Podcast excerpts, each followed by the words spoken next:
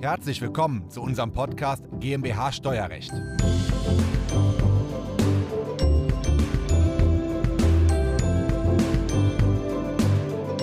Die Familienstiftung wird meistens eingesetzt für die steueroptimierte Vermögens- und Unternehmensnachfolge.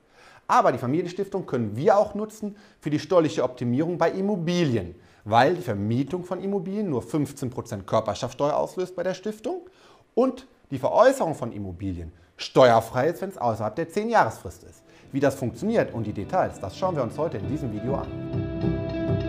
Diese Folge ist der Audiomitschnitt unseres YouTube-Videos. Das Video verlinken wir Ihnen in der Beschreibung. Mein Name ist Christoph Jun, ich bin Steuerberater in Köln und unsere Kanzlei hat sich auf das Unternehmenssteuerrecht spezialisiert, insbesondere auf die Besteuerung von Kapitalgesellschaften. Vom Grundsatz her gibt es, ganz grob gesprochen, zwei Arten von Stiftungen. Es gibt einerseits die gemeinnützige Stiftung und das andere sind die Familienstiftungen. Die gemeinnützige Stiftung ist eine Stiftung, ja, die kirchliche, mildtätige oder gemeinnützige Zwecke verfolgt, zum Beispiel ja, Stipendien vergibt, an äh, kranken Kindern hilft ähm, und so weiter und so fort, Kindergärten unterstützt. Ja? Wenn, Sie 10, wenn Sie 100 Millionen haben, dann nehmen Sie 10 Millionen und stecken das Geld in eine gemeinnützige Stiftung und die Erträge daraus kommen eben diesen gemeinnützigen Zwecken zugute. Der Stifter darf für sich und seine Kinder aus dieser gemeinnützigen Stiftung nur ein Drittel der Erträge rausholen, um die für seine Familie nutzen. Damit sind genau zwei Drittel der Erträge weg, hat aber den Vorteil, dass diese gemeinnützige Stiftung quasi komplett steuerfrei ist. Erbschaft steuerfrei, Schenkung steuerfrei, Ertrag steuerfrei und in der Regel auch Grunderwerbsteuerfrei. Aber das ist nicht unser Fall. Wir wollen heute über die Familienstiftung reden. Die Familienstiftung wird in der Regel von einer Person gegründet und dieser Stifter überträgt Vermögen auf diese Familienstiftung. Die Übertragung auf diese Familienstiftung löst Schenkungssteuer aus. Bei der Gründung und bei der Gründungsübertragung haben Sie allerdings einen Freibetrag. Dieser Freibetrag ist so groß, wie die Personen, die von der Stiftung begünstigt sind, einen Freibetrag hätten. Also wenn Sie zum Beispiel Ihre Ehefrau von begünstigen, dann ist der Freibetrag von Ihrer Übertragung auf die Stiftung 500.000. Wenn Sie Ihre Kinder auch begünstigt haben, können Sie 400.000 schenkungssteuerfrei und erbschaftssteuerfrei auf diese Stiftung übertragen. Aber nur bei der Gründung. Wenn Sie danach zustiften, dann haben Sie leider nur einen Grundfreibetrag oder einen Freibetrag von 20.000 Euro. Wenn das Vermögen nun einmal in der Stiftung drin ist, können Sie dieses Geld nutzen und investieren. Und wenn Sie das Geld in Immobilien investieren, haben Sie einen ganz großen Vorteil. Eine Stiftung ist nämlich ein Körperschaftssteuersubjekt und zahlt nur 15% Körperschaftssteuer. Gewerbesteuer zahlt die Stiftung nur, wenn sie gewerblich ist. Aber das Kaufen, Verwalten und Halten von Immobilien ist nicht gewerblich, sondern rein vermögensverwaltend. Das heißt, die Mieteinnahmen werden an dieser Stelle nur mit 15% Körperschaftssteuer belastet. Keine Gewerbesteuer. Das hört sich super geil an. Dafür bräuchte ich noch keine Familienstiftung. Theoretisch kann ich dafür auch eine Immobilien GmbH gründen. Was eine Immobilien GmbH ist, das habe ich schon mal erklärt in einem anderen Video, verlinke ich hier oben. Bisher sind beide Einheiten gleich, Immobilien GmbH und Familienstiftung. Aber wenn ich die Immobilie irgendwann verkaufen möchte, dann wäre der Veräußerungsgewinn bei der Immobilien GmbH komplett steuerpflichtig mit 15% und in manchen Fällen sogar mit 30%.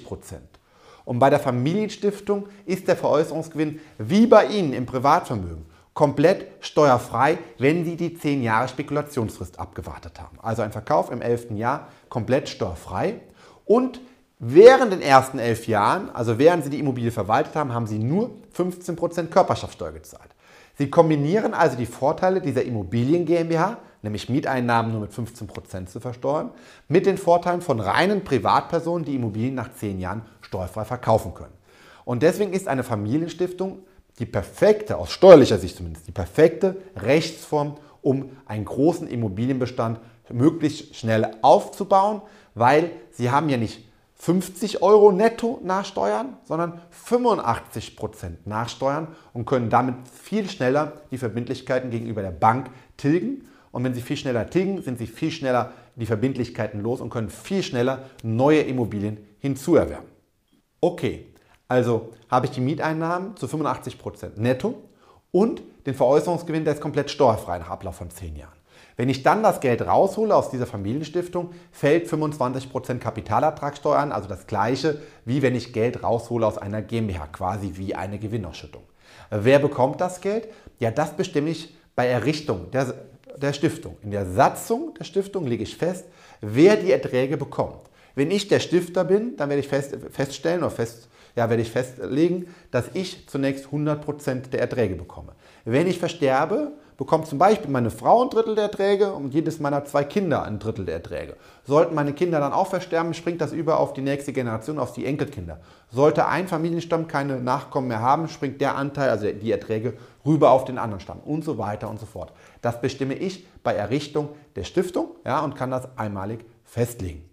Weiterhin bin ich natürlich Mitglied im Kuratorium, ja, in den Stiftungsgremien und habe damit weiterhin die, ja, die Macht über das Vermögen der Stiftung. Aber es gibt ein Grundprinzip, das Geld, was ich einmal der Stiftung übertragen habe, muss immer erhalten bleiben. Nur die Erträge, also die Gewinne, die darf ich auskehren an die sogenannten Destinatäre, also an die Begünstigten der Stiftung.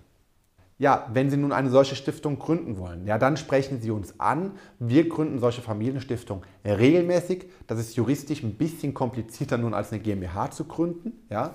Ist, by the way, auch nicht zu beurkunden, sondern von unseren Juristen bekommen Sie dann die Stiftungserrichtungsdokumente quasi, die Satzung, die Berufung der Kuratoriumsmitglieder und so weiter und so fort. Wir betreuen Sie auch langfristig im steuerlichen Bereich.